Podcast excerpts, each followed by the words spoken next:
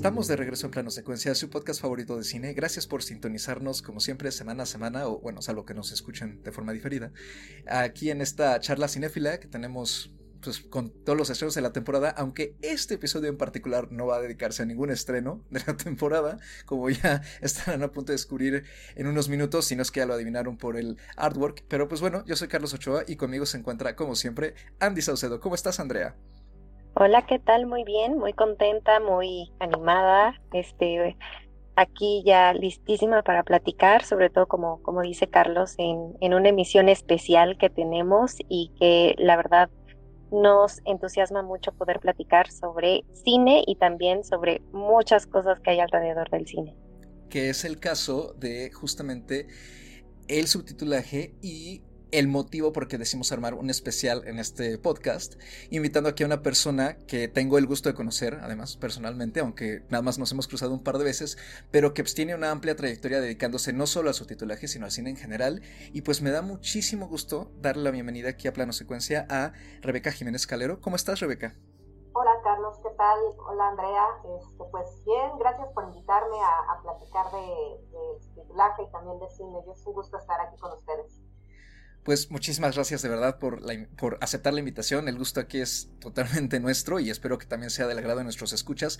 Justamente dedicarnos a un tema que platicábamos antes de empezar a grabar un poquito ya que casi no se ha tocado, al menos aquí en México, no, no se toca mucho en este tipo de conversaciones.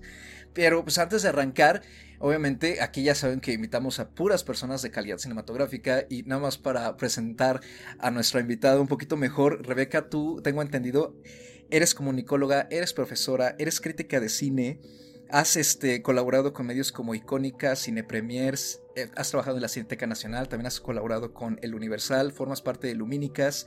Cuéntanos un poquito, antes de arrancar nuestra charla, eh, ¿a qué te dedicas y qué, te gusta del cine y, por qué en, general, cómo es que te has metido un poquito a todos estos aristas ¿no? de, toda esta gran industria que, que todos amamos, de este arte? Pues sí, efectivamente yo soy comunicóloga, estudié comunicación en la UNAM, en donde también doy clases actualmente, ya desde hace 10 años. Eh, pues yo desde la carrera me, enfoqué en lo que más me llamó la atención, la investigación cinematográfica y pues eso me llevó a, efectivamente a trabajar en la Cineteca Nacional y además pues a, hacer crítica de cine de vez en cuando. la verdad es que me es algo que me gusta mucho, aunque me cuesta trabajo, ¿no? De repente sentarme a escribir, pero bueno, eso me ha llevado pues sí a colaborar en estos medios que mencionaste. Y bueno, eh, también en, sigo en la Facultad de Ciencias Políticas dando clases que tienen que ver normalmente con, con, cuestiones cinematográficas y también de lenguaje, de análisis del discurso, cosas de ese tipo. Pero también, pues desde hace ya varios años, eh, pues llegó a mi vida, digamos, ¿no? El, el, la oportunidad de dedicarme al subtitulaje, a la traducción audiovisual. Y entonces es a lo que me he dedicado profesionalmente ya desde hace híjole, ya tiene como un montón, pero, pero yo calculo que unos 18 eh, años más o menos que empecé con esto y, pues ya desde, desde entonces pues es a lo que me dedico ya la mayor parte de mi tiempo. Y pues ya entrando en materia, aprovechando tu, tu intervención y tu presentación, eh, justamente, a ver, yo creo que una, pues una incógnita que circula por ahí y creo que mucha gente a lo mejor la piensa, pero nunca se ha atrevido a preguntar un poquito más, es cómo es que funciona justamente el, subtitular, ¿no? Cómo es que las palabras llegan a estar pegadas ahí en la pantalla. ¿Cómo es exactamente el proceso? Este, y si pudieras, por favor, eh, relatarnos brevemente, o sea, así cómo funciona, el, digamos, como la película llega, te la dan, la entregas o, más o menos cómo y este y si de alguna forma ahorita que mencionas que tienes 18 años ya haciendo esto si has eh, notado cómo ha habido estos cambios al menos aquí en México. Eh, sí yo por ejemplo es que trabajo digamos como para dos áreas no porque trabajo en, dos empresas distintas que se dedican al subtitulaje pero de maneras diferentes. Una es eh, que es en la que llevo más tiempo eh, somos los que hacemos como el subtitulaje electrónico para las películas que se proyectan en festivales de cine, en muestras particulares que hay en, la Cineteca, por ejemplo, que son películas que no traen subtítulos, la copia no trae subtítulos pegados. Para, hablar como de este tema me voy a regresar un poquito. Antes las películas, como todos ustedes saben, eh, venían en un, en un soporte físico que es literal la película cinematográfica, que eran estos rollos de película, ¿no? En donde, dependiendo del largo de cada rollo, podía una película constar de, de cinco o de diez rollos, ¿no? Eh, una película promedio de hora y media o dos horas. Y entonces el, el subtitulaje, lo que, lo que tenía que hacerse era, con esta película física, era imprimir los subtítulos en la, en la, en la misma copia. ¿No? Así, y es por eso que ya la película que nosotros veíamos en los cines proyectada ya traía los subtítulos pegados.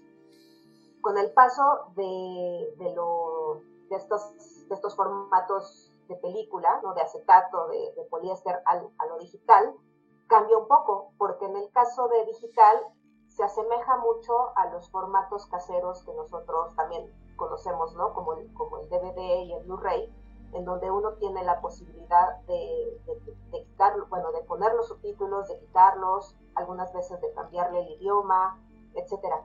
Y entonces, con, las, con esta nueva tecnología que también llega a las salas de cine, es parecido. Es decir, lo que nosotros ahora vemos proyectado ya no es la película cinematográfica, no la película de 35 milímetros, sino un archivo digital que viene literal en un disco duro que se ingesta en un proyector, que son los proyectores que están pues, en todas las salas de cine comerciales. Y ese archivo tiene la posibilidad pues de que los subtítulos igual se proyecten, no se proyecten, algunas veces vienen con idiomas, algunas veces viene la posibilidad ahí mismo de quitar el, el subtitulaje y poner el, el audio doblado, ¿no? Para ver la película doblada al español, cosas así.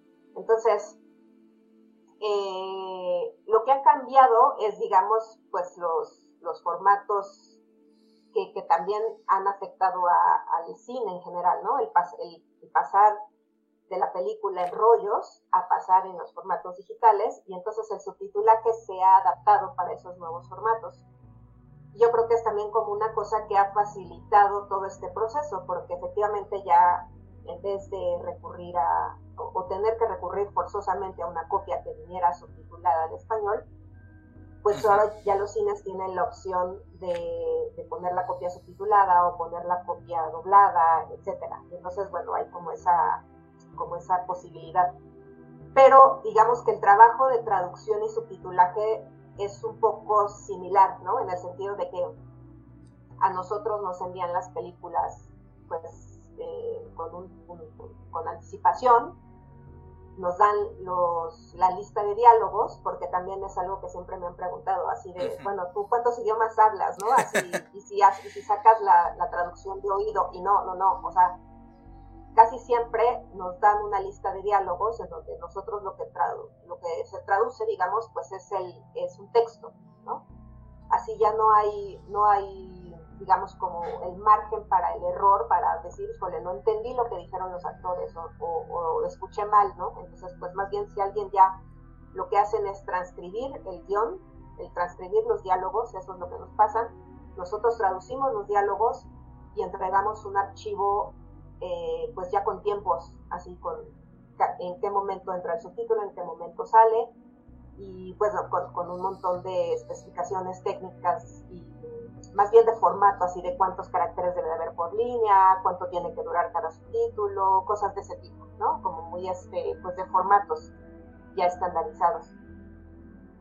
Y bueno, eh, supongo, porque eso, eso sí ya lo desconozco, que por ejemplo en el caso de las películas comerciales que, se proyectan en, el cine, han de trabajar con un, o sea, con un, este, con un formato similar, digamos, ¿no? En donde un traductor hace todo este trabajo de traducción, de, de espoteo de cada uno de los subtítulos y se debe entregar a un laboratorio que son los que hacen los DCPs, es decir, estas, estos, estas copias que se entregan en un disco duro a las, a las salas de cine y que ya traen cargados estos archivos con, con los subtítulos. Entonces, supongo que ha de ser como algo, algo así similar pero es lo que nosotros hacemos, por ejemplo, para los festivales de cine, O sea, nos entregan a nosotros las listas de diálogos, traducimos, capturamos, es decir, eh, espoteamos los tiempos de cada uno de los subtítulos y cuando es la proyección de, esa, de cada una de las películas en particular, pues nosotros estamos en la sala de, proyección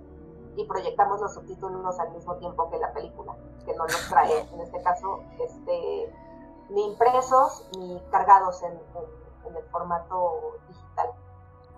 Y justo que ahora que mencionas toda esta parte, eh, creo que también, bueno, al menos como lo vemos, ¿no? Y ahorita que lo describes, pues hay cierto reto, ¿no? Al momento de, cumplir con ciertas reglas de edición, con, eh, pues incluso a lo mejor formatos, ¿no? En, en específico, y que involucran, pues tanto hacia dónde está planeado, ¿no? En este caso, el elemento visual, ya sea para una sala de cine, ya sea para un, eh, pues, un formato casero, ¿no? Como lo mencionabas, pero justamente creo que, es muy interesante entender eh, cuáles son esas reglas incluso, ¿no? De, edición y qué parte de eso para ustedes representa un reto, justo porque, como mencionas, ¿no? Tienen que tener ciertas líneas, eh, tiene que tener, en este caso, eh, me imagino, a lo mejor, no sé, ¿no? Además de que les den este, pues, esta guía, ¿no? Ya con los diálogos, eh, ustedes tienen que hacer también ciertas adecuaciones para que justo cumpla, ¿no? Eh, en términos de, formato. Y no sé si ustedes además pasen por algún otro proceso de revisión, ¿no? A lo mejor tú te encargas como de recibir, ¿no? El material, de tenerlo, de aplicar la parte de, de subtitulaje, las reglas, y no sé si hay alguien más justo en esta cadena que, interviene para poder tener finalmente, eh, en este caso, la película, ¿no? Con, con el subtítulo. Sí, totalmente. De hecho, em, en el caso de, las películas que son para festivales, ahí trabajo yo en una empresa mexicana, que es de, pues, de unos amigos con los que yo ya trabajo desde hace muchísimos años. Y aquí efectivamente es como un sistema este, eh, como una especie de cadena de producción, ¿no? Entonces, aquí tiene, bueno, en, este, en esta empresa hay varios, eh, eh, varios traductores, ¿no? Que trabajan de manera independiente y en casa, digamos, como dentro de la empresa, ya hay un equipo ya más compacto que se dedica justamente a revisar todo eso, o sea, a hacer una especie de control de calidad para que todas esas traducciones cumplan con esos requisitos, ¿no? De, del número de caracteres por línea, el número, eh, digamos, la velocidad de lectura que tiene que haber en cada, archivo, cosas de esas. O sea, sí hay como un control de calidad, digamos, que, pasa después de, de, que se hizo la traducción. Y me parece que incluso hay como una tercera revisión, ¿no? Así ya para que quede el archivo perfecto. Y por otro lado, yo también trabajo en una empresa estadounidense que hace esto mismo, pero ya, digamos, a, pues a un nivel así, pues, pues mucho eh, mundial, vaya, ¿no? Porque es una empresa que tiene oficinas en todo el mundo. Y ahí sí está como todavía, más especificado cada uno de los roles y cada una de los estadios, digamos, que hay para, la, para, el, para el subtitulaje. Para esta empresa yo hago traducción, pero más bien a lo que me dedico es justamente a hacer el control de calidad que a mí ya me entregan ya como los archivos terminados y yo lo que tengo que hacer es revisarlos para que efectivamente cumplan con todos los estándares que se requiere para cada una de las plataformas que hay, porque además todas son distintas y cada una tiene sus, sus propios parámetros. Y eh, pues yo soy la que, mi trabajo es, consiste en que no, se me, no debe de haber dedazos, ¿no? No debe de haber typos, no debe de haber... Eh, errores en la traducción, eh, tiene que cumplir cierto, eh, digamos, este, eh, hay, hay, como una cosa que es como estandarizada más o menos, es que todos los, todos los subtítulos deben de tener, deben de cumplir un porcentaje de velocidad de lectura, ¿no? O sea, todos tienen que aparecer cierto tiempo en pantalla para que uno los pueda leer cómodamente, digamos, ¿no? Y entonces lo que sí es que te permiten que un mínimo porcentaje, digamos, que rompe un poco esa, esa, pues esa, ese estándar. Entonces yo tengo que estar fijándome en todo eso para que al menos la, la, gran mayoría de los, de los subtítulos entren dentro de esa calidad que se requiere. Y mi chamba justamente es, es esa, ¿no? O sea, que, que se cumpla todos los estándares de calidad para que salgan perfectos. Entonces, sí, es, es como un trabajo en cadena, porque en Estados Unidos lo que hacen es hacer, digamos, como un archivo sin subtítulos, un archivo en donde nada más vienen espoteados los, los tiempos, luego hay alguien que transcribe en inglés, luego hay alguien que traduce al español, luego hay alguien que revisa que soy yo y luego hay alguien más que hace como una especie de revisión técnica final, final, ¿no? Entonces sí es una cosa como muy de trabajo en cadena para que, para que todo esto salga bien. El reto es que todo ese trabajo en cadena en donde participan muchas personas se tiene que hacer lo más rápido posible, ¿no? En el caso de, de esta empresa que, pues trabaja con muchas, eh, pues muchos sistemas de streaming y pues ya saben que esto es así de salen episodios todos los días. Sí, justamente sí me da la impresión de que en este mundo que, que pues ya como dices tiene acceso a todo, a todo el planeta con producciones todos los días, eh, sí hay como pues un caos controlado en el que la demanda es altísima, ¿no? Y entonces me recuerda un poco a este tema que, digo, no, no, quiero que nos desviemos tanto, pero, pero es en sí creo que es casi la misma queja, ¿no? Este tema que acaba de salir hace unos cuantos días sobre los sobrecargados que están los artistas de efectos especiales justamente para cumplir las demandas de clientes como Marvel, ¿no? Que creo que en el subtitulaje pasa un poquito similar, ¿no? De repente se piden las cosas para ayer y luego además cuando son series masivas con muchísimos episodios, pues obviamente no se le puede encargar a lo mejor a solo una persona, entonces varios episodios están pues traducidos por distintas personas, ¿no? Entonces sí, creo que hay un gran reto en, en, el crear la consistencia sin tomar aparte en cuenta el, este, pues todo esto de la, de las entregas y de la velocidad de consumo para cumplir la demanda, justamente, ¿no? Creo que, creo que ese es uno de los principales retos a los que se presenta la industria en general.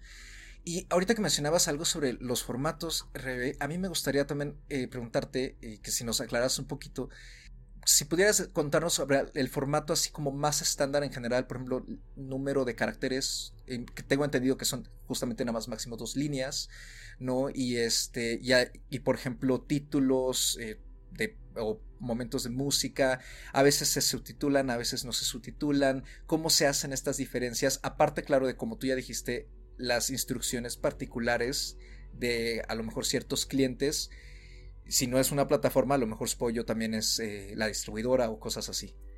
Sí, eh, ahorita estoy este, como abriendo un archivo porque justamente quería ver esto de, de los de, los caracteres y todo eso, porque aunque no lo crean, la verdad es que es, todo tan automatizado que, no es que yo me lo sepa de memoria, es que ya la máquina lo tiene, lo tiene como por default, digamos, ¿no? Todo el software lo tiene cargado por, por default.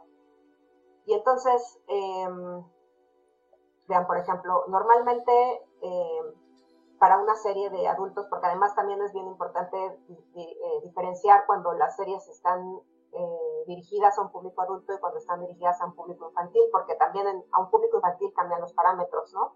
Porque ellos leen, eh, leen, menos rápido, bueno, eso se entiende que, los niños pues necesitan un tiempo de lectura más amplio, y entonces por eso es que cambian ahí las, como los parámetros.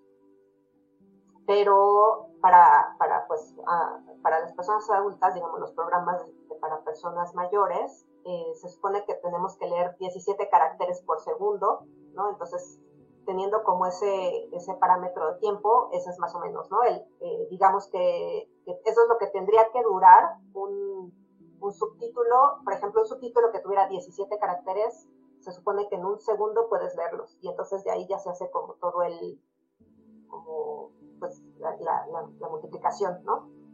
Normalmente un, subtítulo mínimamente, dependiendo del sistema de streaming, pero debe de durar entre, un, segundo, es el mínimo, siete segundos el máximo, ya si dura más de siete segundos es una cosa como súper extraña.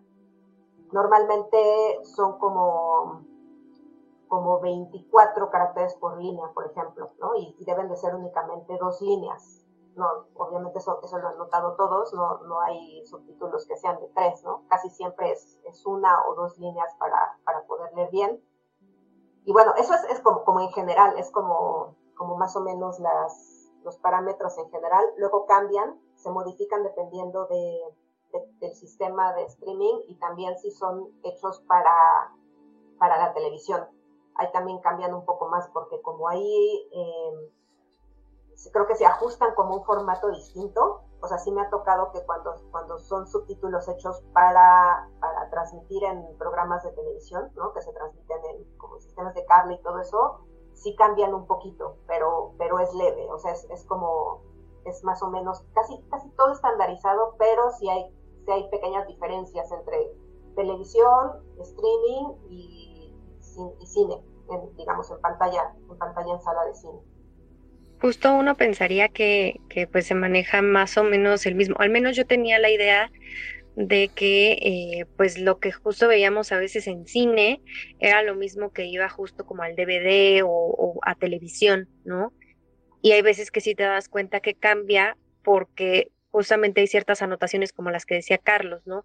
Si hay un programa de televisión de fondo, hay veces que vemos que, se está subtitulando lo que está escuchando el personaje principal, hay veces que no, hay temas como de lectura, ¿no? A lo mejor de un celular o de un libro que te pueden traducir o, te pueden justo poner los subtítulos y que incluso a veces creo lo ponen como en cursivas eh, para dar a entender no que es que no es algo que esté diciendo el, personaje sino que es algo que se está leyendo o que se está escuchando de fondo pero ahí es donde te empiezas a dar cuenta que hay veces que justo el formato o, los subtítulos que se hicieron para eh, pantalla no para para un formato en cine en sala no es el mismo que se hizo posterior ¿no? para su transmisión en, en una, pues, en, un sistema de, televisión por paga o, televisión abierta.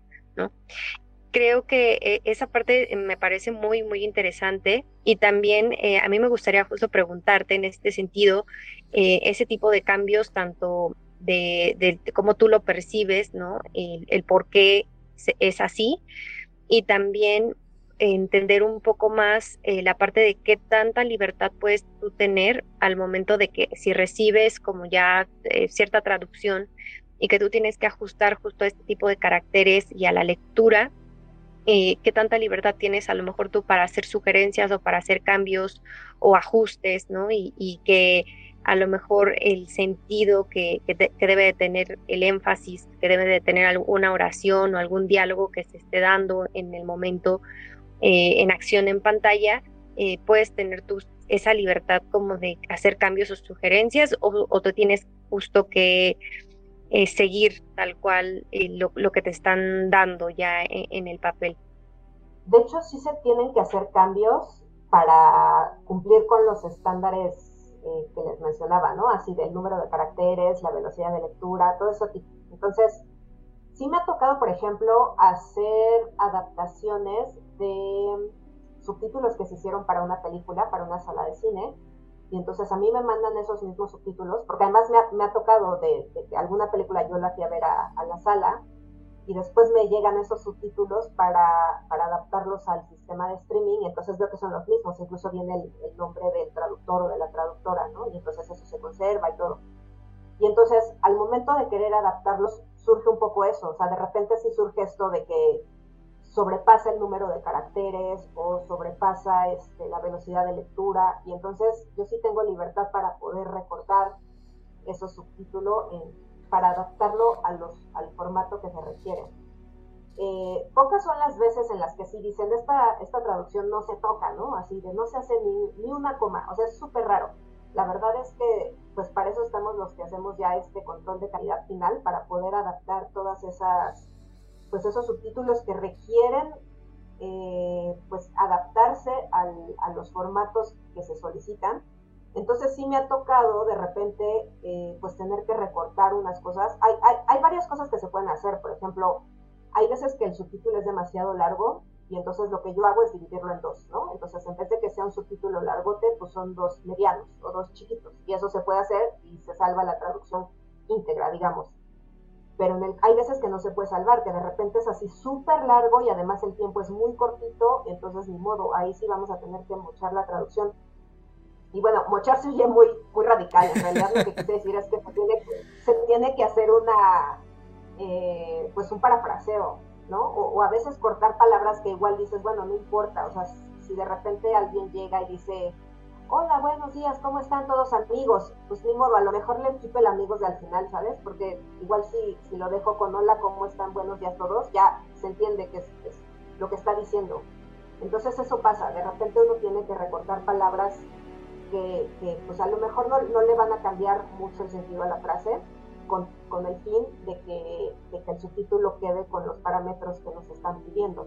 Entonces, sí, pues la, yo, yo sí tengo la libertad, digamos, para hacer eso, pero efectivamente no es, no es como, como les dije, no es un poco así de, quitar indiscriminadamente, ¿no? Sino que nuestro trabajo como traductores y como revisores es poder hacer ese trabajo, o sea, conservar la, lo más posible la traducción sin, sin cambiarle el sentido, pero que cumpla con los estándares que nos piden. Entonces, pues sí, ahí sí de repente hay cosas que sí se tienen que parafrasear un montón, sobre todo en películas en donde hablan muy rápido y que de repente así ¡pum! se sueltan como un choro gigantesco y nosotros nada más tenemos dos segundos para traducir ese choro y pues con la pena, o sea, ahí sí, ¿no? Se, tiene que cambiar un poco porque si no, no cabe lo que, lo, lo que se quiere decir.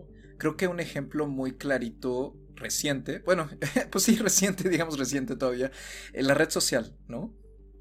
De Fincher.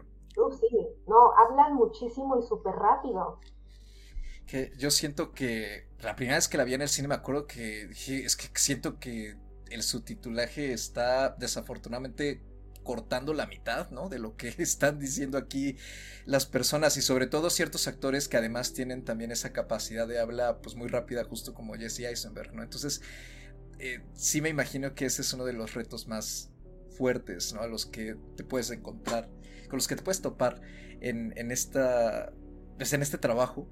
Y, un poquito regresando a lo que nos comentabas sobre este tu trabajo de subtitulando prácticamente en vivo, ¿no? Con las proyecciones en festivales o en muestras.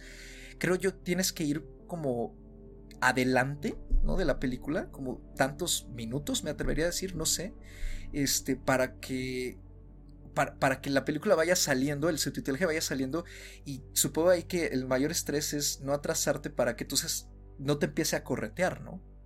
Sí, es que creo que igual tengo que platicar cómo se hace eso porque creo que sí mucha gente tiene así la, pues sí, como, como, no, como es un, proceso que, que, no se ve, digamos, ¿no? Porque está literalmente en la cabina de proyección mucha gente igual me ha preguntado así de, pero ¿cómo? O sea, tú estás ahí en la cabina traduciendo al mismo tiempo y no, no se hace así. lamento, sí, este, eh, como romper esa ilusión, pero no, no, para nada, no, ese trabajo sería súper estresante. Entonces, imagínense lo que, lo que hacen los, los intérpretes, ¿no? Cuando están así traduciendo una persona en vivo y que eso es como un trabajo súper estresante en una película, no podría hacerse. No, no. Este trabajo es similar al, al, al, que les he estado contando. O sea, nosotros los festivales nos envían con anticipación las películas, como dos, un mes antes de que empiece el festival, y entonces empieza el trabajo de traducción. Se traducen todas las películas, se capturan con tiempos, y lo que nosotros tenemos es un archivo con, con tiempos y la traducción, que son pues los archivos SRT que uno encuentra en internet, ¿saben? En las páginas de subtítulos y todo eso, eso es lo que nosotros hacemos, o sea, hacemos archivos de ese, tipo. Y entonces cuando llegamos al festival, nuestra chamba consiste en estar en la cabina de proyección y montamos un proyector y una computadora al lado de la, del proyector de la película. Y es un trabajo ya, la verdad, súper sencillo, o sea, porque nosotros básicamente lo que hacemos es conectar la compu, abrir el archivo de la película que se va a proyectar y estar pendientes para cuando aparezca el primer subtítulo de la película. Y, y, eso pues es, también tenemos que montar un, este, un, equipo de circuito cerrado porque pues en la cabina de proyección solamente hay ventanitas pequeñas en donde uno no puede ver, entonces bueno, ese, ese trabajo técnico lo hacemos un día antes de que empiece el festival. Y cuando empieza el festival, pues nos dicen, a ver, a ti, Rebeca, te toca estar en la sala 5 de Cinepolis Morelia, ¿no? Pongo ese ejemplo porque es mi sala favorita. Eh, y entonces, bueno, así la, primera película es a las 11 de la mañana, está el título y el primer subtítulo empieza así, ¿no? Viene en las indicaciones. Hagan de cuenta que dice, el primer subtítulo aparece, es una voz en off, cuando se ve una montaña a lo lejos, ¿no? O qué sé yo, o sea, cualquier cosa. Y yo lo que tengo que estar así como súper pendiente es cuando yo vea ese cue, cuando yo escuche esa voz en off, es lanzar el primer subtítulo en mi archivo y como ya trae tiempos, ya lo que hace es que se va proyectando solito con los tiempos. Y mi trabajo adentro de la cabina de proyección consiste en estar checando que el subtítulo no se atrase ni se adelante, porque si eso sucede, pues yo tengo que estar componiendo eso para que la proyección salga lo más, eh, lo mejor posible, ¿no? Para que esté completamente sincronizada con la película y que los subtítulos estén apareciendo completamente sincronizados con lo, con lo que se está escuchando, ¿no? Y con lo que se está viendo en pantalla. Entonces es una proyección sincrónica, pero es eh, independiente de la película. Es decir, el proyector de la película está por, por acá, en un lado, y yo estoy con mi proyector de subtítulos en otro, pero estamos juntitos, pero separados. Pero yo lo que hago es eso, así como un poco darle play y estar checando que, que no pase nada malo, ¿no? Entonces, de unos años para acá ya es muy fácil por, eh, pues por estos formatos digitales, en donde ya no hay cambios de rollo, eh, ya las versiones finales casi no cambian. Entonces, la verdad es que ya es como un trabajo súper disfrutable, ¿no? Así de uno nada más llega, le da play, checas que todo esté bien y, y, si todo está bien, la verdad es que la película corre sin problema, los subtítulos corren sin problema porque nosotros ya los sincronizamos previamente. Cuando había mucho problema y que eso todavía de repente ocurre es cuando se proyectan películas en 35 milímetros o en 16 milímetros. Porque ahí, cuando hay cambio de rollo, este, eh, pues, pues, se pueden perder ciertos segundos, ¿no? De repente. Y entonces, de repente ya hay un cambio de rollo y aparece, oye, es un audio y tu subtítulo todavía no sale, y entonces ahí uno le tiene que ajustar todo el tiempo. Y, bueno, es, eso, eso llega a ocurrir cuando hay películas que todavía se proyectan así. De hecho, así, la, la peor pesadilla que me llegó a ocurrir fueron, eh, fue una vez que se me, se me apagó la computadora, así de repente entró en hibernación y bueno, ya saben, mientras la película seguía corriendo y yo tuve que prender la computadora, volver a cachar el dónde iba y además estaba proyectando una película en francés sin subtítulos, entonces tienes que cachar de oído dónde va, o sea, una pesadilla. Y la otra era que me tocó fue que de repente los rollos estaban cambiados, ¿no? Que, de repente, o sea, como los rollos iban 1, 2, 3, 4, 5, pero en el momento de proyectarlos hubo ahí una confusión, ya hagan de cuenta que salió primero el rollo el 1 y luego metieron el 3 luego el 2, luego el 5, así, o sea, venían en desorden. Y eso hace que nosotros tengamos que estar buscando en nuestro archivo en dónde demonios va el subtítulo. Pocas veces llegó a pasar eso, pero, pero sucedía. Pero de un tiempo acá, en donde todas las películas son digitales, la verdad es que ya se, se redujo muchísimo el estrés de hacer esto del subtitulaje en la sala, se llama, ¿no? Como subtitulaje en sala. Así escuché que le llamaron en este podcast que escuché de subtitulaje este, en Argentina y en España. Y me imagino que justamente cuando te presentas con un problema así, se te presenta un problema así, más bien. O sea, ajustar un subtítulo significa ajustar todos los demás también. No, no necesariamente. O sea, de repente, como ya digo, ya traen como estos tiempos establecidos. Entonces, lo que me lleva a pasar es esto. De repente, cuando entraba el rollo DOR, digamos, ya a esa película le faltaban cinco segundos, ¿no? De, estas colitas que se van maltratando y se van cortando. Entonces, o que la película es muy viejita, luego les han cortado cuadros, así de que pues ya se rompió y la vuelven a pegar, pero mientras ya le cortaron cuadritos. Y esos cuadritos que, que faltan alteran, digamos, pues la duración íntegra de la película. Y entonces nosotros lo que hacemos es, bueno, ya me di cuenta que, me, que, este subtítulo que viene este, entró cinco minutos después. Y entonces en cuanto yo me doy cuenta lo ajusto pero ya lo que sigue debería de ir bien, digamos. O sea, son, son pequeños brinquitos en donde uno tiene que ir alcanzando a la película, pero una vez que la alcanzas, si, si ya no hay ningún otro faltante de cuadros, ningún faltante de minutos, pues ya no, no debería de haber ningún problema. Sí, es, como, eh, eh, ahorita que dije alcanzar, es un poco como si fueras conduciendo y, vas conduciendo al lado de alguien y tú tienes que ir al lado de esa persona, ¿no? Y entonces de repente el auto de, adelante, de al lado se adelanta y tú le adelantas y de repente se atrasa y tú te tienes que atrasar y así, o sea, mm. uno tiene que ir persiguiendo, más bien alcanzando a la película, ya sea que se adelante o se atrase, pero como nuestro archivo ya trae tiempos, pues ya no, no debería de haber tanto problema, es como traer un auto automático y tú nada más aceleras o frenas tantito, ¿no? Eso está súper bueno el ejemplo, la verdad es que como que así se, justo ya lo, lo podemos visualizar y entender de, de mejor forma. Y ahorita que mencionabas justo el tema de los tiempos, Em, entender un poquito más, y creo que también esa es una parte interesante, mencionabas que eh, te pueden, por ejemplo, para un festival, te podrían dar un mes o dos meses antes justo eh, el material, la película, para poder hacer justo esta labor. pero me imagino eh, que pues justo con cada uno de estos trabajos, si es para un festival, si es para, para un formato casero, si es para televisión, ¿no? Los tiempos cambian, incluso ahorita mencionaban, ¿no? El tema de las series, El tema de una película, el tema de una serie, que a lo mejor tienes la presión justo de la plataforma o, de, la distribuidora en el sentido de eh, tener pues a cierto tiempo el capítulo o la película lista, ¿no? Más o menos cuánto tiempo toma justo realizar este trabajo o cuál es el tiempo que ustedes tienen y cuál sería el ideal, ¿no? Porque sabemos que hay veces que se trabaja bajo presión, ya lo mencionaba Carlos, ¿no? Que hay veces que lo quieren para hoy, pero pues toma su tiempo. ¿Cuánto tiempo toma y, más o menos justo cuánto sería el ideal y cuánto también es la realidad con la que se trabaja? Ay, es que ahí creo que incluyen un montón de factores por ejemplo, para este trabajo que hacemos en festivales, la verdad es que eh, pues la gente para la que trabajo es muy, eh, como muy, eh, digamos, como buena, ¿no? En el sentido buena con los traductores, porque nos da el tiempo que queramos un poco, ¿no? La verdad, o sea, yo de repente así les digo, oigan, esta película, como ahorita tengo otras cosas que hacer, en esta película me voy a tardar una semana en traducirla. Me dicen, sí, no importa, ¿no? Porque hay otros traductores, entonces no dependen únicamente de que yo entregue esa película a tiempo, sino que pues, igual hay gente que está chambeándole más rápido que yo, por ejemplo, y entonces dicen, pues cada quien trabaje a su, a su ritmo. El chiste es que la traducción esté bien. Entonces nos dan chance de que cada quien decida este, a qué ritmo quiere trabajar. Igual, si yo tengo mucho tiempo libre, pues termino una película y les pido otra, y les pido otra, y les pido otra, y así.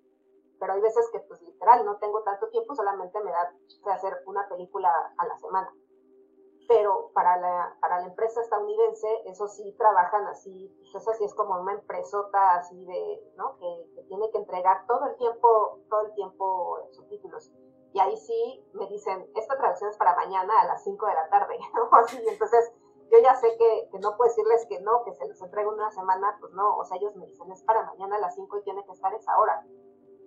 Porque efectivamente aquí se trabajan con tiempos súper apretados, o sea, para, para todas estas empresas que hacen el subtitulaje para televisión y para sistemas de streaming, aquí sí trabajan así fu, a, a contrarreloj. Y entonces aquí sí se ponen tiempos de decir, bueno, esto es para mañana o esto es para pasado mañana, pero ya, o sea, los deadlines son súper cortitos.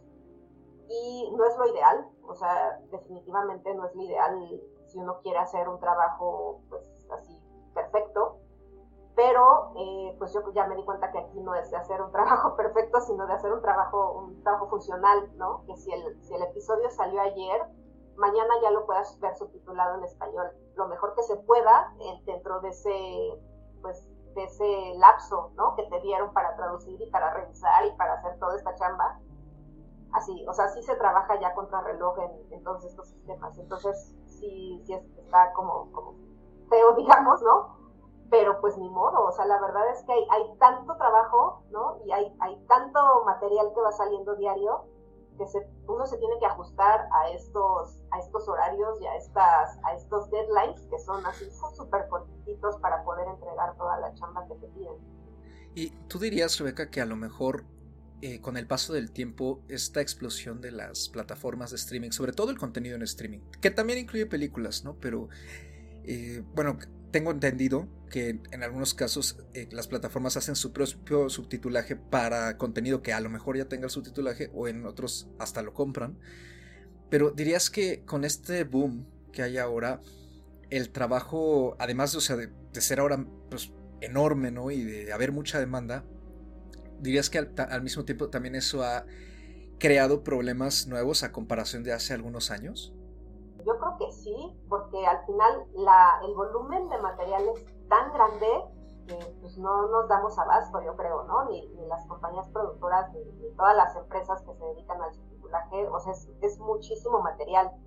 Y antes, pues la verdad es que mira, nada más teníamos las salas de cine y, la, televisión, ¿no? Televisión abierta, ya después la televisión por cable, pero pues no tiene nada que ver con la cantidad de material que hay actualmente. O sea, porque la oferta en cine, pues ahí sigue y, se ha ampliado la oferta en televisión por cable y bueno, con los sistemas de streaming así se multiplicó muchísimo. Entonces, yo creo que, eso ha ido en detrimento de la calidad del subtitulaje porque se tiene que hacer con tal velocidad que pues ni modo, o sea, la verdad es que luego sí, sí no, no queda tan bien como uno quisiera, pero les digo, yo creo que se, se le da más importancia a que sea funcional, a que esté ahí disponible ya lo más rápido posible, a que esté completamente perfecto. Y bueno, pues así hay, hay yo creo que como, como muchos ejemplos que seguramente todo el mundo los ha visto, ¿no? Yo, yo también los, los de repente pues los, los tuiteo y así de cuando encuentro, porque ya no puedo dejar de hacerlos. Siempre que encuentro errores en subtitulaje y cuando estoy viendo series o películas, me brinca luego, luego, porque pues eso me dedico, ¿no? A eso me dedico, a estar detectando errores y entonces pues, cuando veo todo ese tipo de cosas, pues también me, me gusta ahí este, resaltarlos. Y pues sigue pasando y yo creo que va a seguir pasando. O sea, les digo, seguramente ustedes tienen un recuerdo, ¿no? De, de algún mal subtitulaje, de algunos typos que se han ido por ahí, cosas de ese estilo, pero es por eso, porque se tiene que hacer súper, súper rápido. Sí, como mencionas, creo que eso yo al menos lo he notado mucho más en las series y sobre todo en estas series que traen ya de, de otros países, ¿no? Que, que, también influyen en este caso temas culturales, em, que, que, incluso la traducción ahí puede ser, ¿no? El tema puede ser de origen la traducción. Porque eh, cuando lees dices, no me hace a veces mucho sentido la expresión y creo que la expresión no era lo que se quería decir tal cual, ¿no?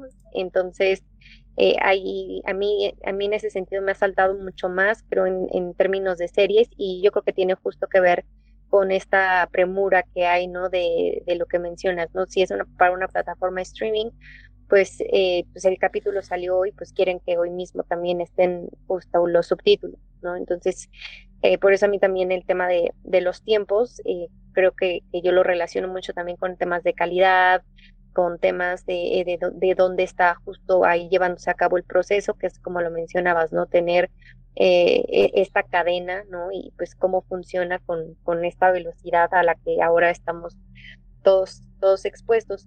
Y justo mencionando todos estos cambios que ha habido a través del de, streaming, ¿no? Y las salas de cine y, y la evolución, ¿no? Que, que hay, también entender eh, todo, todo este valor es importante, ¿no? El valor de, del trabajo que hay detrás. Y me gustaría justo preguntarte, eh, pues tú más o menos, o, cómo percibes en el caso de México en particular, eh, tal cual la industria cinematográfica, ¿no? Esta relación y, el valor que se le da al trabajo del subtitulaje y que hacia dónde tú crees que, que, está yendo, ¿no? Porque mencionabas, ¿no? Cómo se trabaja un poco en, en este caso con México, como trabajas con una empresa de Estados Unidos. Y también mencionábamos que, que, hay mucho desconocimiento sobre este tema, ¿no? Del subtitulaje, incluso pocas escuelas, o al menos yo, yo no tengo mucha claridad en dónde se pueda estudiar o dónde uno se pueda especializar. Y es importante eh, tener pues en cuenta eh, justo, ¿no? Cómo, cómo estamos situados en México, cómo a partir de todos estos cambios que también han llegado al país, y dónde está situado el tema del subtitulaje. Es que me quedé pensando así como en, como en varios temas que mencionas. Pero, eh, bueno, voy a empezar por este último, porque también a mí es una cosa que me interesa mucho, que es como la cuestión de la profesionalización, ¿no? Porque efectivamente, como les mencioné muy al inicio, yo soy comunicóloga, es decir, yo no tengo una formación como traductora y mucho menos como traductora audiovisual per se, porque además eso no existe en México, existe como de una manera muy limitada. Pues yo empecé en esto como un, poco de manera empírica, ¿no? Así de decir, bueno, me gusta el cine y además sé inglés, entonces tal vez pueda traducir, ¿no? Y me he estado como, como especializando a lo largo de los años mucho con la chamba. Pero yo también pues empecé a buscar opciones de decir, bueno, a mí me gustaría eh, especializarme en esto ya de una manera eh, pues profesional, digamos. Y fue cuando me puse a buscar todas estas cuestiones de, la traducción audiovisual, pero de una manera más académica. Y entonces descubrí que efectivamente en México es algo que pues no existe. O sea, en México existen las carreras de traducción, interpretación y esas cosas, pero no específicamente una cuestión de traducción audiovisual. Incluso en, en, la UNAM hay un diplomado que es algo así como de textos especializados. Y por ahí yo pensaría que pues podría entrar esta cuestión audiovisual y pues no, o sea, tampoco la toman en cuenta. y creo que pues hay por ahí algunas escuelas ¿no? que se dedican a esto, pero son, son muy poquitas, considerando la opción académica que sí hay, por ejemplo, en España o en Argentina, en donde ahí hay másteres, ¿no? Para que tú te dediques así específicamente a traducción audiovisual. Y entonces ahí sí me llama mucho la atención como en estos países sí se le ha dado una importancia enorme, sobre todo pensando que, por ejemplo, en un país como España, pues por ley todo, todo se dobla, ¿no? En realidad ahí más que hablar de subtitulaje es de doblaje, pero al final están haciendo una traducción audiovisual de un texto que viene de, otro idioma. Y bueno, así para mí fue así como un, descubrimiento, todo un mundo, ver cómo había pues un montón de oferta en muchas universidades españolas y argentinas y cómo se han producido un montón de tesis de maestría y de doctorado que tienen que ver con el tema. Y aquí en México pues cero, ¿no? O sea, no, no existe. Creo que las personas que nos dedicamos a esto, muchos provenimos así de, pues, de carreras de, todos lados, ¿no? Porque ni siquiera es únicamente gente de traducción y de comunicación, sino que yo he visto así gente de muchas otras carreras que por X o Y terminaron trabajando en esto. Y eso, creo que aquí en México pues falta, falta esa especialización académica, que no, no sé si llegue a pasar algún día, estaría interesante que ocurriera, pero lo que sí es bien interesante es que pues si hay un mercado súper grande de, gente que nos dedicamos a esto, creo que hay pues hay muchísimas empresas también, ¿no? Mexicanas y extranjeras que, operan en México. Y pues lo que hay es eso, es como la profesionalización del mercado, pero ya en un ámbito operativo, ¿no? Más que, más que teórico académico, ya más bien de manera operativa, así de que funciona porque pues ahí está, pero no se ha estudiado desde, desde un ámbito académico. Y eso, no sé, creo que es como un, poco de lo que cojeamos aquí en, México, al menos en, esta área. Justamente yo iba a comentarte que al menos eh, yo también estoy buscando en su momento y lo que más me he llegado a topar, y eso es como cada temporada, ¿no? Así como cada primavera o cada cambio de estación que sale por ahí, circula en Facebook o en otras redes, eh, algún diplomado o curso muy cortito, ¿no? Así de Estoy hablando de cursos de estos que son tres, cuatro fines de semana, ¿no? Y punto. Y que son en su mayoría, pues obviamente, este, introductorios al subtitulaje, ¿no? Y, ya, o sea, y, no, nunca especifican, ah, es subtitulaje de series o de cine, no, o sea, es como en general, ¿no? Y, los ejemplos luego son, supongo yo, videos de YouTube y cosas así de todo tipo, ¿no? Y, eso es como lo más que yo he encontrado y sí me parece que es pues algo triste en el sentido de que pues, es una industria que que da muchísimo, ¿no? Y, que además este, aquí, en, aquí en México se consume muchísimo cine, por supuesto, tanto subtitulado como doblado. Y sí me llama mucho la atención que, que no se ha como avanzado un poquito más o se, ha buscado crear más programas de formación y que a las personas que les interesa o que han llegado ahí por casualidad, pues es justamente han tomado un camino como el que tú has tomado, ¿no, Rebeca? De eh, pues a mí me interesa, pues creo que la forma en que voy a empezar a aprender es trabajando, ¿no? Y a, base de prueba y error. Y a lo mejor pues ver qué me, me, voy topando así de que a lo mejor ya para quien estoy trabajando quizá me diga, oye, mira, yo te pago un curso en el extranjero así en línea, ¿no? Algo así. Pero, pero sí es creo que, que desanima un poquito. Pero si alguien nos está escuchando y quiere entrarle a esto, pues sí hay algunas formas de, acercarse, pero sí, sí me atrevo a decir que, la, que seguimos como muy atrasados, ¿no? Como tú bien dices, ¿no? También. Sí, y, es que estoy pensando, por ejemplo, que viendo las experiencias de personas que vienen de la academia en, España y en Argentina, luego estar escuchando entrevistas en donde, eh, por ejemplo, el profesor o la profesora, pues de repente ya... Eh, obviamente se dedica a la traducción audiovisual, pero también a la enseñanza de, la materia.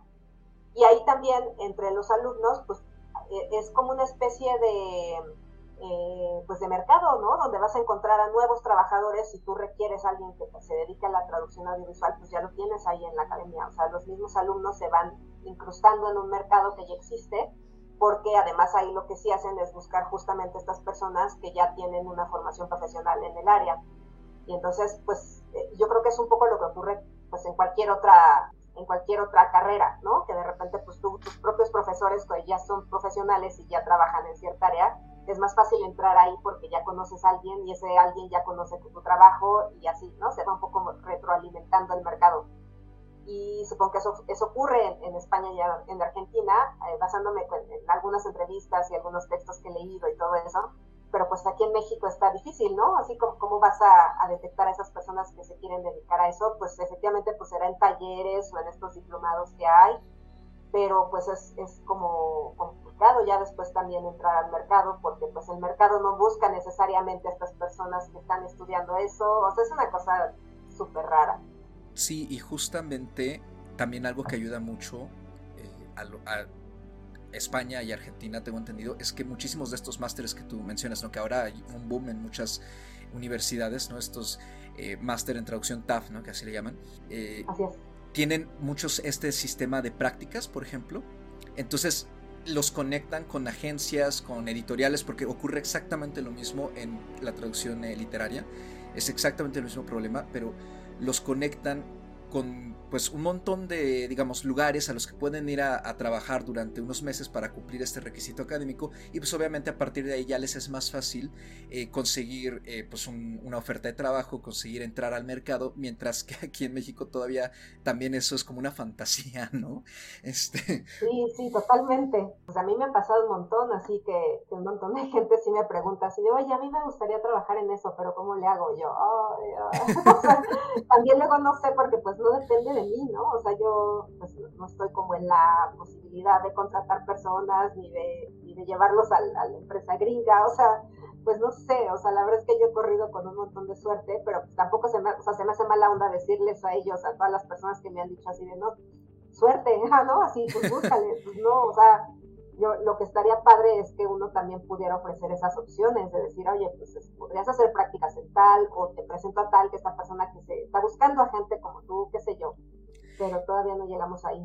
Y justamente el problema que yo veo con la oferta que medio se encuentra por aquí, ¿no? Este tipo de tallercitos y diplomados, es que en primera suelen ser eh, pues aislados, ¿no? O sea, no hay, por ejemplo, que digas un taller, o al menos yo nunca me lo he topado, eh, este taller introductorio fue, digamos, en marzo, pero en abril sale el, nivel 2 para, pues, no sé, algo principiantes este, intermedios y luego ya hacia finales de año hay un taller avanzado, bla, bla, bla. No, o sea, es solo como de una vez, ¿no?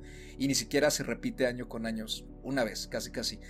Y si no, también son talleres o diplomados que o requieren bastante tiempo o requieren muchísima inversión monetaria, ¿no? En algo, y yo una vez me topé un, diplomado que sí estaba pues, algo interesante, pero sí costaba aproximadamente unos 55 mil pesos, ¿no? Entonces, y, y, exigía una larga inversión de tiempo. Entonces también llega un punto que dices, y ok, lo pago, pero y, luego para sobrevivir, no, no lo puedo tomar de tiempo completo, ¿no? Entonces, ¿qué hago? Sí, de hecho, creo que a mí también me pasó algo parecido, porque creo que vi un diplomado aquí en México, igual, así como lo describes, seguramente vi el mismo y después vi así los másteres en España y dije, pues es que sale mejor tomar el máster en la Universidad de Sevilla, ¿sabes? O sea, salía más barato, este, igual había posibilidad de beca, o sea, creo que si uno quiere de verdad dedicarse de manera así profesional, o sea, tener esta formación de la que les hablo, es, es como más interesante buscar una opción fuera.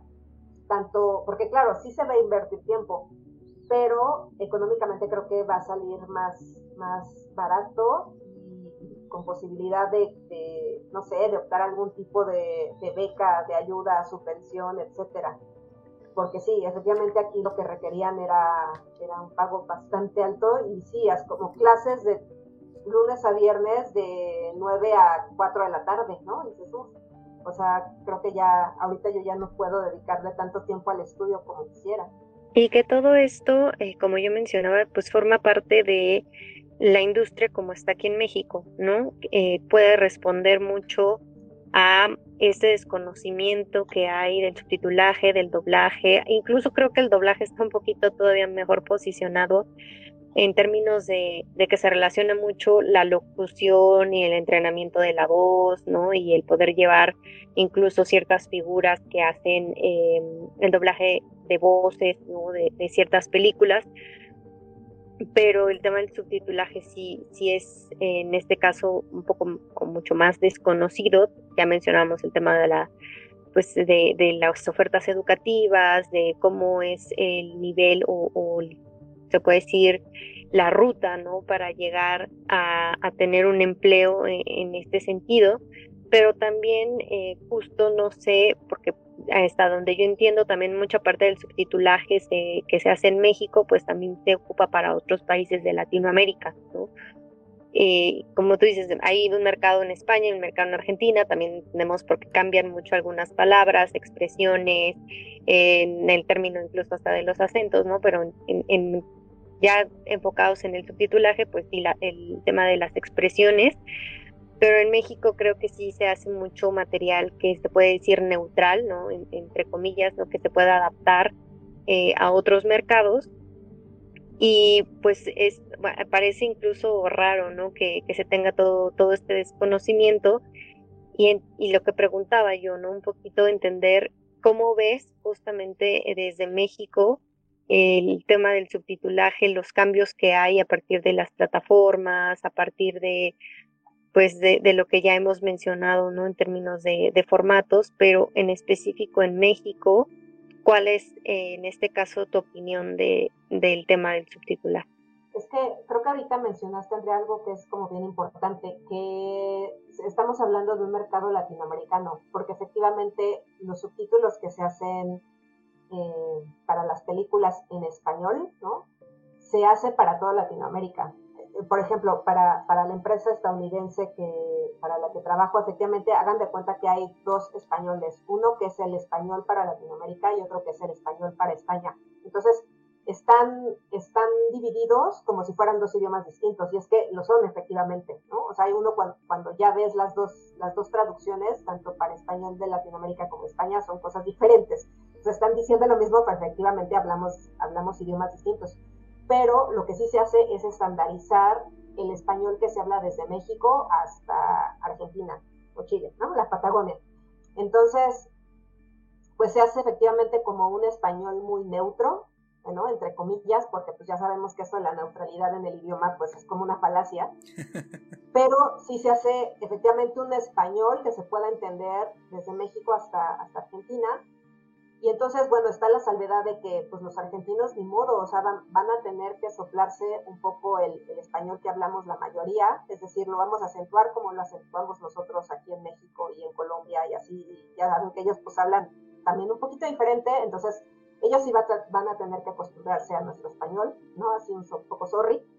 Y lo que nos piden es que lo hagamos lo más neutro posible. Es decir, yo, por ejemplo, cuando hago la traducción cuando hago la, el control de calidad de estos archivos que me envían, tengo que quitarle cosas que suenan muy locales. Por ejemplo, voy a poner como un ejemplo que igual van a decir así hay eso, ¿no? Pero, pero es, es, uno que tengo como muy presente porque lo acabo de hacer. Alguien me tradujo una, una serie eh, infantil en donde hablaban sobre hacer una resbaladilla. Y entonces así venía, ¿no? Así de, vamos a hacer una resbaladilla. Y yo, obviamente, ustedes saben de qué estoy hablando cuando menciono esta palabra. Pero en muchos países de Latinoamérica no utilizan la palabra resbaladilla, sino tobogán, ¿no? Entonces, pues, yo tengo que quitar eso y cambiarlo por tobogán. A pesar de que nosotros en México, cuando vemos una resbaladilla, no le llamamos tobogán. Pero Así ocurre en la mayor parte de los países de Latinoamérica y entonces tengo que cambiarle para que se entienda de manera más general. Y nosotros cuando vemos esa caricatura, vamos a ver que cuando apareció esa palabra, ah, pues estaba refiriendo a la resbaladilla, ¿no? No sé por qué no le pusieron así, pues por eso, porque se tiene que pensar no solamente en México, sino en, en toda Latinoamérica.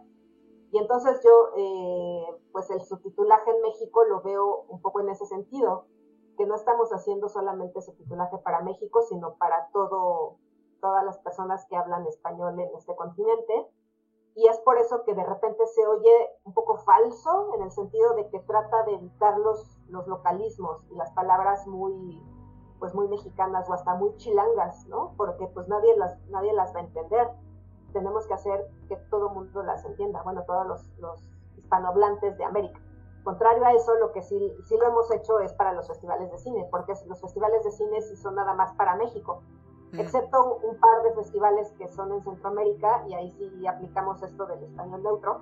Pero para los festivales que son en México, ahí sí este, pues tengo compañeros, traductores y revisores que sí se dan vuelo con, pues, ¿sabes? Como para poner groserías locales, este, cosas, frases, este, pues muy locales que nosotros como mexicanos íbamos a entender y que hasta creo que suenan más naturales, ¿no? O sea, en vez de decir que alguien diga así, oh, eh, diablos, ¿no? Pues le pones algo así como, híjole, chale, o no sé, por, poner un ejemplo como muy, muy tonto, pero se me ocurre que, también el subtitulaje tiene que estar pensando en el mercado al que va destinado.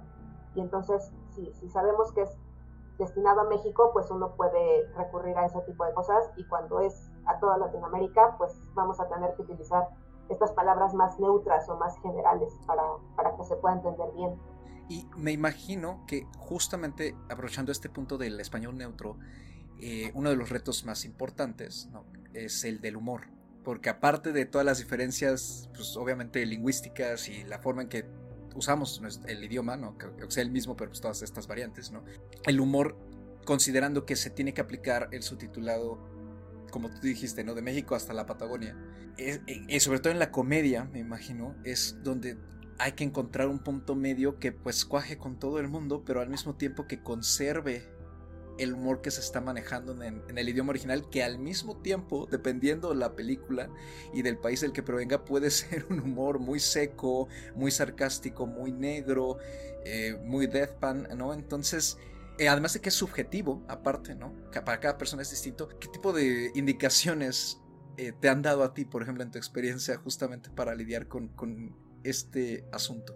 Híjoles, es como yo creo que acabas de tocar, de tocar el tema que a mí más me cuesta trabajo, porque de verdad yo, así donde más sufro, donde mucho, así sufro muchísimo, es al momento de tratar de rescatar los chistes. Yo creo que para los traductores así en general es como uno, un tema así como súper importante, porque mucho del humor recae en juegos de palabras, sarcasmos, ironías, eh, rimas, este, ritmos de las palabras. Entonces, la traducción ahí es donde encuentra un reto, así un reto gigantesco. Y entonces yo sufro muchísimo cuando tengo que traducir chistes, por ejemplo, o corregir chistes, porque de repente pues los traductores dicen, pues yo lo voy a traducir literal y ya, ¿no? Entonces oh no, pero es que si lo traduces literal se pierde el chiste y tienes que, y ahora sí que el chiste de esto es que el chiste permanezca. Y entonces es bien, bien complicado. Ahora, lo, lo, que a mí me han recomendado siempre es eso, es tratar de salvar el chiste, es decir, que el sentido no se pierda, aunque la traducción cambie un poco. Y entonces, ay, estoy tratando de encontrar ahorita un ejemplo, pero, pero de verdad, así, yo cuando estoy trabajando, de repente así me encuentro con una cosa así y empiezo a preguntar, así de, oigan, incluso lo he hecho en Twitter, ¿sabes? sí, sí, lo he visto un par de veces. ¿Se les ocurre cómo podría eh, cambiar esto por esto, ¿no? Así que para que el chiste no se pierda. Y hay, hay, hay veces en donde inevitablemente se va a perder. Por ejemplo, hace también, hace poquito tuve que trabajar con una serie que recurría mucho a, era una serie paródica y cambiaba los títulos de las películas con chistes, pero muchos de esos tenían que ver con, con cómo sonaban las palabras. Entonces, Ah, ahorita la verdad es que se me van los ejemplos, pero hagan de cuenta que tenían que cambiar una palabra por otra, ¿no? Por cómo sonaban, que es lo que uno hace, por ejemplo, como en las rimas. Por ejemplo, cambiar corazón con comezón, ¿entienden? Entonces, hagan de cuenta que, que, si la película era, por ejemplo, la de Billy Wilder, ¿no? La comezón del séptimo año, yo aquí la cambio por el corazón del séptimo año, así. Y entonces si lo quiero cambiar a inglés, pues ya no funciona porque la traducción de ambas palabras ya no tiene nada que ver. Y entonces se va a perder ese doble sentido, se va a perder el ritmo, se va a perder todo. Entonces era súper, súper difícil.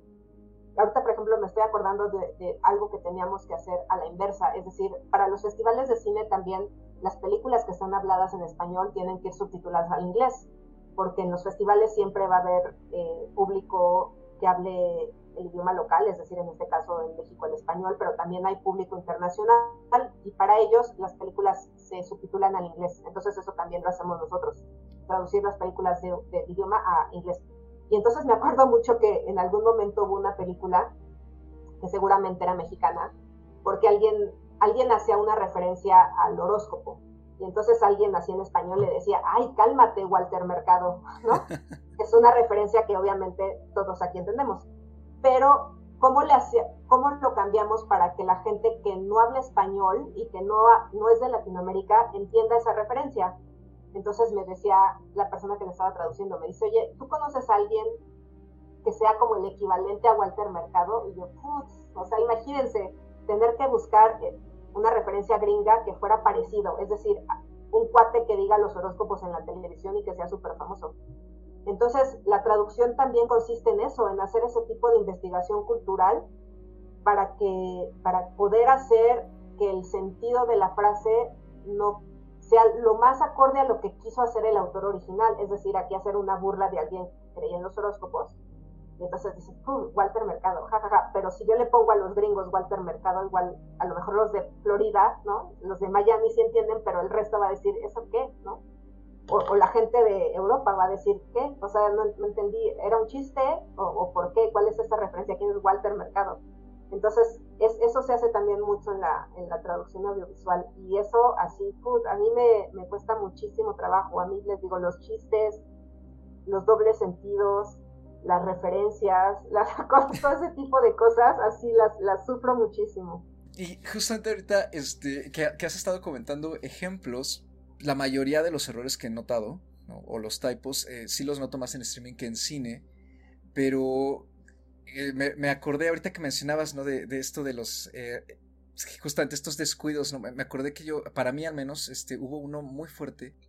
Más aunado a todo esto de la, del humor y de la localización, ¿no? Me acuerdo también, por ejemplo, del subtitulaje de Chapi, que me sacó mucho de onda porque creo que nunca me he topado un subtitulaje tan localizado como ese.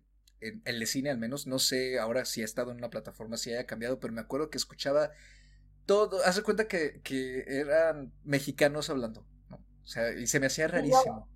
Yo, no, yo no lo vi, pero sí vi que mucha gente hablaba de ese, de ese subtitulaje en particular, porque sí brincaba un montón que, que era súper local, y entonces, eh, como tú dices, así parecía que eran como mexicanos. Ya después me enteré que fue porque para ciertas películas, y que creo que también lo vi en, en Cazafantasmas, en la versión de, de mujeres de Cazafantasmas, que hicieron lo mismo, y es que creo, según investigué, que ahí, por ejemplo, para hacer la traducción contrataron a un cómico, una cosa así. Entonces, no era solamente como un traductor, sino más bien alguien que adaptó la traducción para que fuera chistosa, así, chistosa entre comillas, eh, para un público muy específico que era como el público mexicano.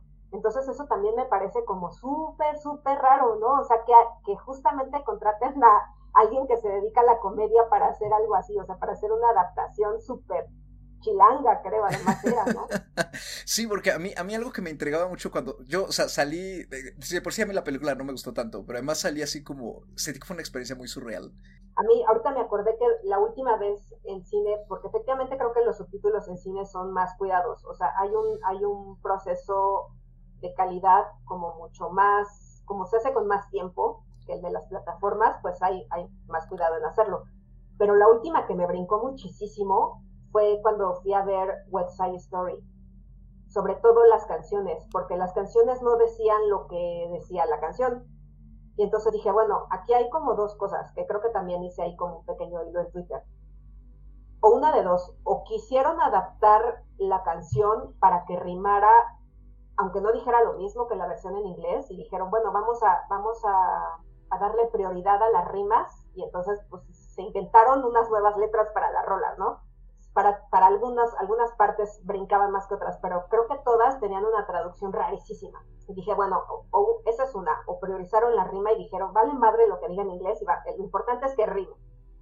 O dos, había ya una versión, hay una versión ya autorizada, por así decirlo, de la obra de teatro, de la obra musical original, en donde dicen, esta es la traducción que se tiene que usar en todas las adaptaciones, ya sea que se vuelva a llevar al teatro o que se vuelva a llevar al cine y van a utilizar esta traducción porque es la traducción autorizada. O sea, no, no me lo expliqué, o sea, no, no sé cuál sea la razón, pero era súper rara, así era horrible la traducción que había en cines.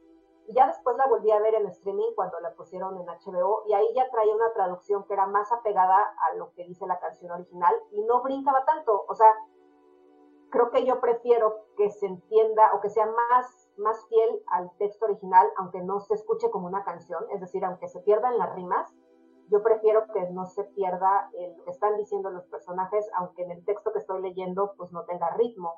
no sé, pero fue, fue el, el, caso más reciente que recuerdo que sí me, me, brincó muchísimo. Creo que en ese sentido, pues eh, comparto mucho. Eh, yo no recuerdo algo así, pero sí siento que hay una pues cierta responsabilidad que recae justo al momento de estar haciendo un trabajo de subtitulaje, ¿no? No quiero decir que el éxito de una película dependa de, ¿no? Pero sí un poco a veces el término de la recepción, eh, incluso el entender, ¿no? A lo mejor, como dice Carlos, puedes tener una experiencia surrealista, ¿no? Con una película que, que estaba situada en Sudáfrica, ¿no? Y que de repente tenga eh, tantas expresiones locales.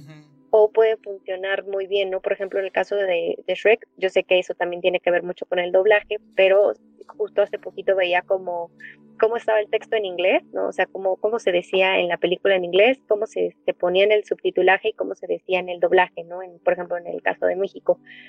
Y creo que, que hay veces el que te den cierta libertad, ¿no? El poder adecuar justamente ciertas expresiones, eh, a lo mejor el chiste, pues sí te permite eh, incluso darle un empuje a la película, ¿no? Que a lo mejor el diálogo se vuelva memorable aunque en la versión en inglés o en el doblaje no lo sea, pero si en el subtitulaje funciona, eh, incluso puede, puede volverse parte importante ¿no? de, de, cómo funciona la película para el espectador.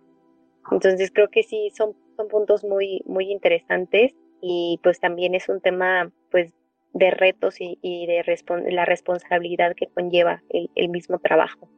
Sí, yo creo que e, esto que dices así de, de, Shrek, creo que siempre es, ha sido como un ejemplo paradigmático, porque creo que todo el mundo preferimos la versión doblada, ¿no? Porque además es, parece que, que a pesar de que está súper tropicalizada, la verdad es que es súper chistosa. O sea, ya cuando uno la compara con la versión original, el doblaje sí le dio como un plus a, esa película. Y, por ejemplo, a mí me pasa lo mismo con Los Simpsons. Yo Los Simpsons no los puedo ver en inglés porque, no sé, siento que le quita gracia. O sea, ya no puedo, ¿no? O sea, para mí Los Simpsons son en español. Y en el caso del subtitulaje, yo siento que si no lo notaste, es decir, si no hay, si no hay nada que te haya llamado la atención, es porque está bien hecho. O sea, yo siento que mientras menos se note el subtítulo, mientras y se note esto, que, que no te brinque ¿no? O sea, que, que haya cumplido con su función de darte a entender lo que dijeron los personajes sin que, sin que por sí solo llame demasiado la atención. Si llama demasiado la atención hacia sí mismo, hacia, hacia la traducción y a los subtítulos, yo creo que está mal hecho. Para mí, el, mejor subtitulaje es aquel que, que, no recuerdas, por así decirlo.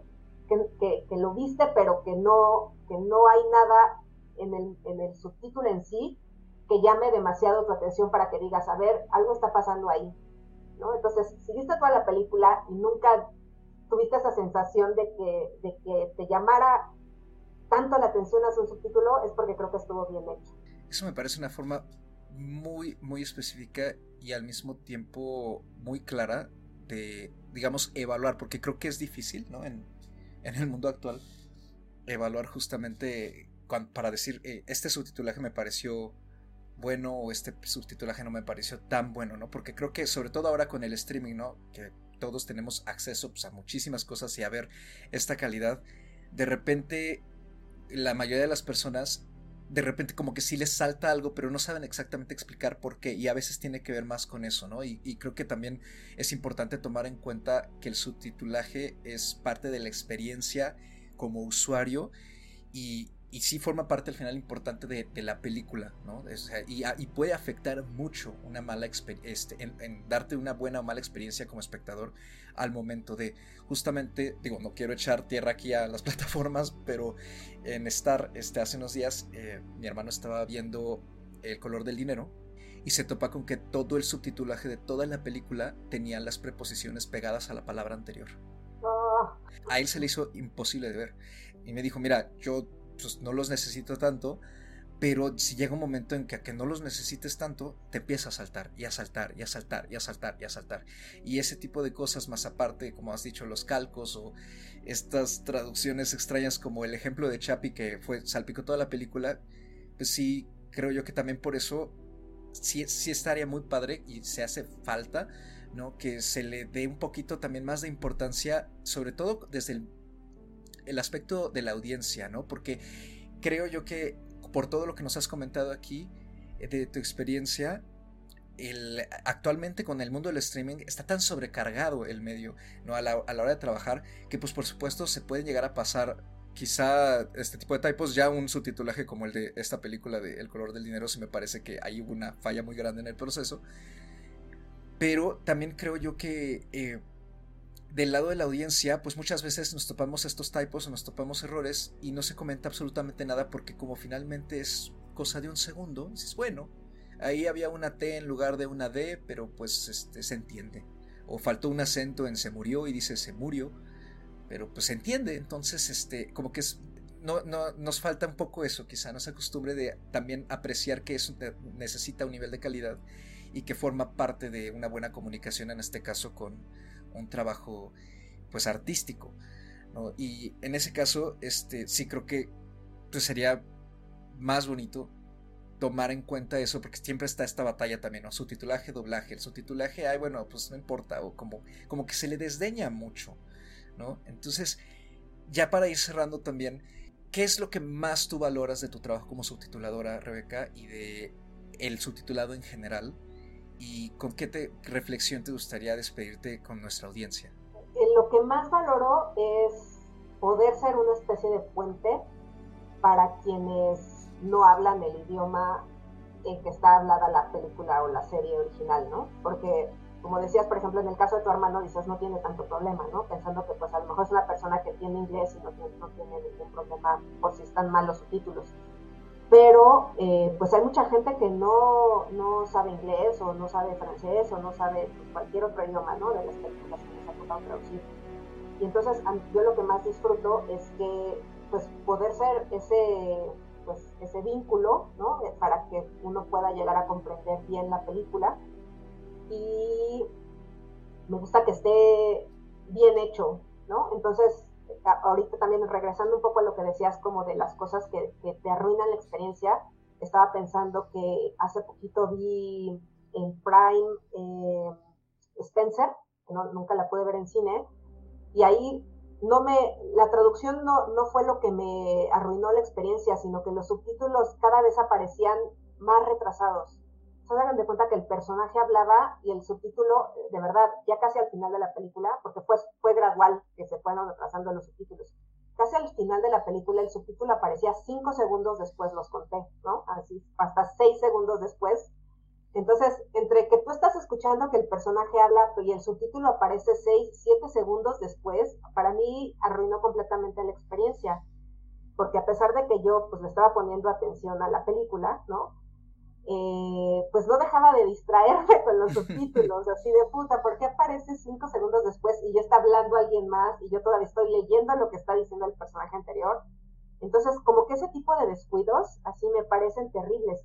Y por eso es que, por ejemplo, cuando estamos en los festivales de cine, tenemos que estar súper al pendientes en la cabina de proyección porque, como les digo, ahorita ya casi no hay errores, ¿no? dices, bueno, pues le pongo play y me voy, ¿no? Así de, pues ya, ya están corriendo bien los subtítulos pero de repente cuando llega a pasar eso, así que se atrasan o se adelantan, ya no digamos cinco segundos, o sea, cuadros, o sea, uno se da cuenta, ¿no? Que de repente va ligeramente atrasado el subtítulo o ligeramente adelantado. A mí lo que me gusta es así que ajustarlo para que quede perfecto, para que la gente en la sala no le no diga, no piense eso, no piense, puta, ya se está atrasando o se está adelantando, sino que los vea bien y que al estar corriendo bien los subtítulos, pueda ver bien la película y pueda concentrarse en lo que está viendo. Entonces, lo que más me gusta de mi trabajo es eso, o sea, que los subtítulos estén lo mejor hechos para que la gente pueda disfrutar la obra audiovisual. O sea, e-, esa es como, como mi meta. Entonces, pues a mí me gusta mucho. De hecho, eh, eh, la, la, empresa para la que trabajamos aquí en México se llama Say the Same y ese, esa frase surgió porque justo cuando yo estaba pues, buscando textos y todo eso así de, de qué podíamos, de, cómo podría yo entender más la cuestión de la traducción audiovisual, me topé con el libro de Humberto Eco, de, se llama Decir casi lo mismo, y es sobre traducción, porque Humberto Eco al final dice eso, la traducción, uno no puede hacer una traducción exacta de un idioma a otro, porque estamos hablando de sistemas de comunicación diferentes, ¿no? O sea, cuando uno ya empieza a estudiar idiomas, te das cuenta que todos funcionan de manera diferente y cada uno tiene como su sistema. Y entonces cuando uno traduce a lo que uno puede aspirar, a lo máximo que uno puede aspirar es a decir casi lo mismo. Entonces esa, esa idea me gusta. A lo mejor el subtitulaje no es, no es lo ideal, porque efectivamente muchas palabras se tienen que perder, muchos chistes se van a perder, muchas cosas así que el idioma no permite decir de igual, ¿no? Pero eh, con suerte vamos a lograr decir casi lo mismo que lo que dice el texto original y, bueno, ser esa persona que, que pueda lograr que, unas personas puedan acceder a otro, a otro idioma que no, que no dominan o que no comprenden o que entienden muy poco, para mí, si, si la persona disfrutó la película o la serie, ya es así como misión cumplida. Andy, ¿tú qué te llevas de esta charla con Rebe? Pues muchas cosas, sobre todo cosas que, que al menos yo también desconocía justo de, de, todo lo que interviene y todo lo que eh, se debe considerar justamente en el proceso de, de subtitulaje, ¿no?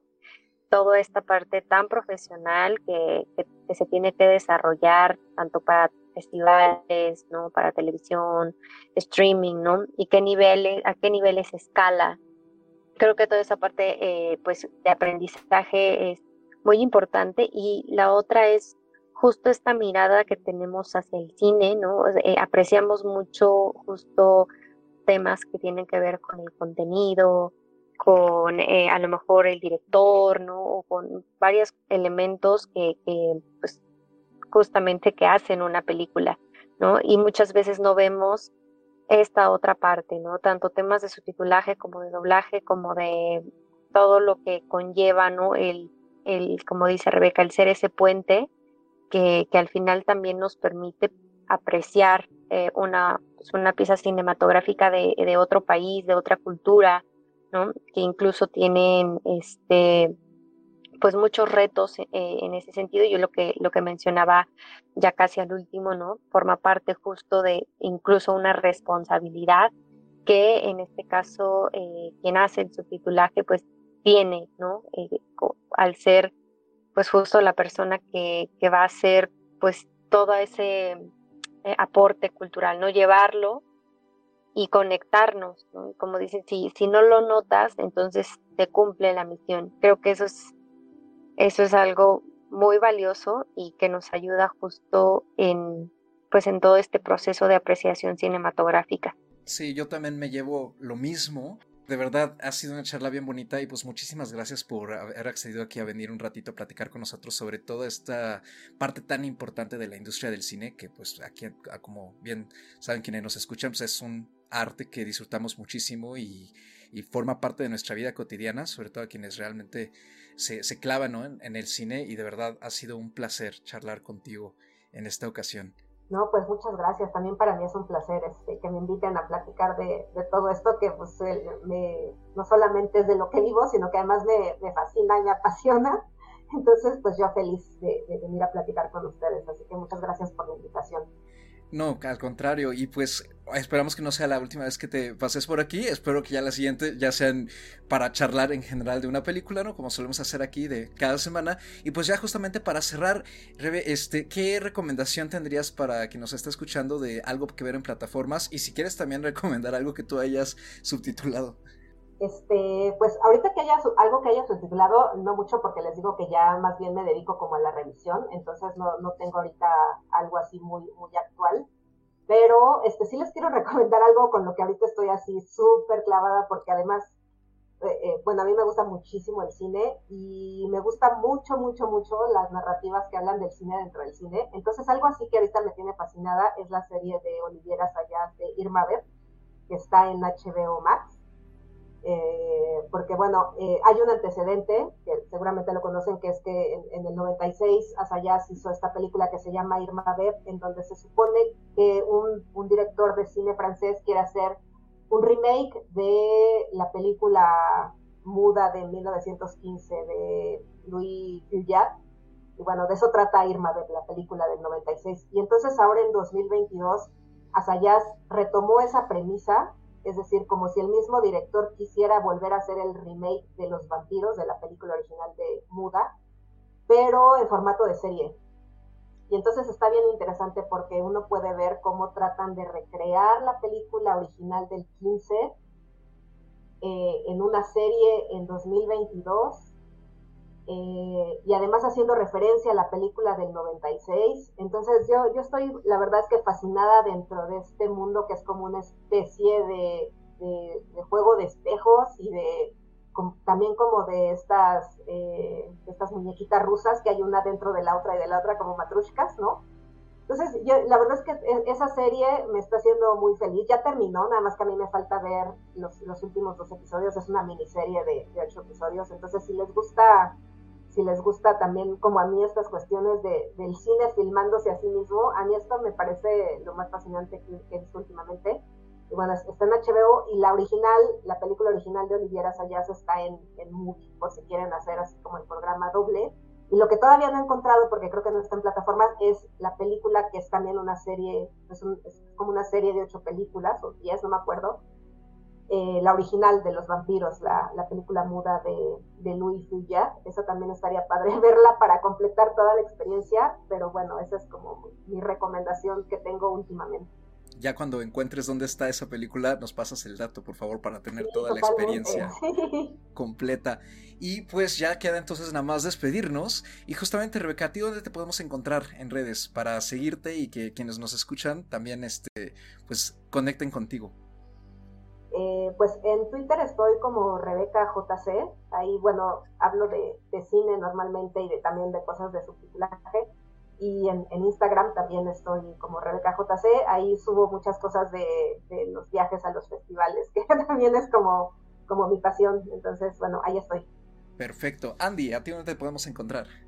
A mí me pueden encontrar en Twitter o Instagram como arroba Andrea también compartiendo eh, retuiteando más bien contenido cinéfilo y pues de, algunas veces de música, pero saben que ahí nos pueden hacer llegar sus comentarios y como dice Carlos, pues vamos con mucho agradecimiento a Rebeca por todo lo que nos ha compartido en esta emisión. Y a mí me pueden encontrar en Twitter como arroba Mr. Carlos Ochoa, MR Carlos 8 en y una A minúscula, lo mismo, ¿no? Este, dudas, comentarios, tweets, opiniones serán bloqueadas o aceptadas según sea el caso. No estoy aceptando ahorita comentarios de Marvel. Este, ya, ya me saturé. Pero pues como siempre, ahí la charla cinefila puede continuarse por ahí. Y si no, también este podcast, por supuesto, lo encuentran en su plataforma favorita. Que puede ser Apple, Spotify, Anchor, Google Play, demás, Breaker también y otras que, nunca usamos, pero o que no conozco a nadie que las use, pero pues ahí estamos, como siempre, para hablar sobre los estrenos de la semana y después de este episodio continuaremos en general con nuestra racha. Vamos a hablar pronto de Crímenes del Futuro, vamos a tocar Thor, vamos a hablar de la Gran Libertad y pues de ver qué más nos depara agosto, porque pues ya ya se sigue avanzando el segundo semestre del año con más estrenos y pues como siempre, cuídense mucho. Pásenla bonito, disfruten de la oferta que hay en cartelera o en casa, que siempre es amplísima, y nos escuchamos en otra emisión. Hasta la próxima.